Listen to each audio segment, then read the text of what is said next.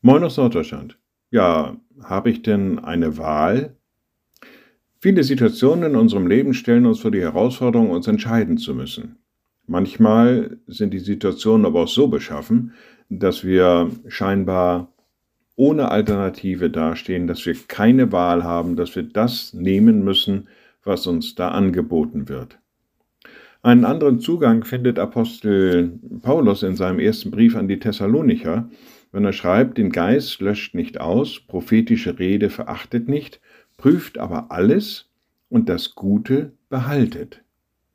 Er stellt hier die Gläubigen vor eine Wahl. Er sagt zunächst mal, naja, den Geist, den sollt ihr nicht auslöschen. Das soll schon mal so bleiben. Die prophetische Rede, na, geht da mal achtsam mit um, verachtet das nicht.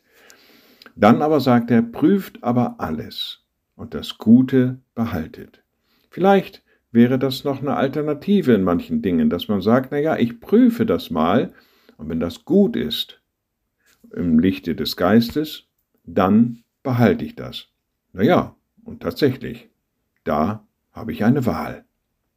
Liebe Schwestern und Brüder, ich lade Sie ein zu einem kurzen Gebet und anschließend zu einem gemeinsamen Vater unser. Allmächtiger Gott, guter himmlischer Vater, du bietest uns immer wieder an, deine Liebe, deine Gnade, deine Barmherzigkeit, Du bietest uns an, in die Nachfolge einzutreten. Du bietest uns an, in liebevoll miteinander umzugehen. Gib, dass wir immer alles prüfen und doch aber immer auch das Gute behalten. In deinem Sinne zu leben, in deinem Sinne offenbar zu werden und deine Liebe in dieser Welt zu präsentieren.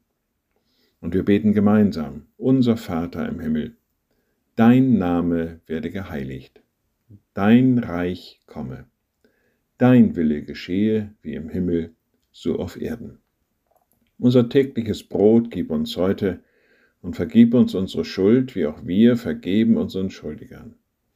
Und führe uns nicht in Versuchung, sondern erlöse uns von dem Bösen, denn dein ist das Reich und die Kraft und die Herrlichkeit in Ewigkeit.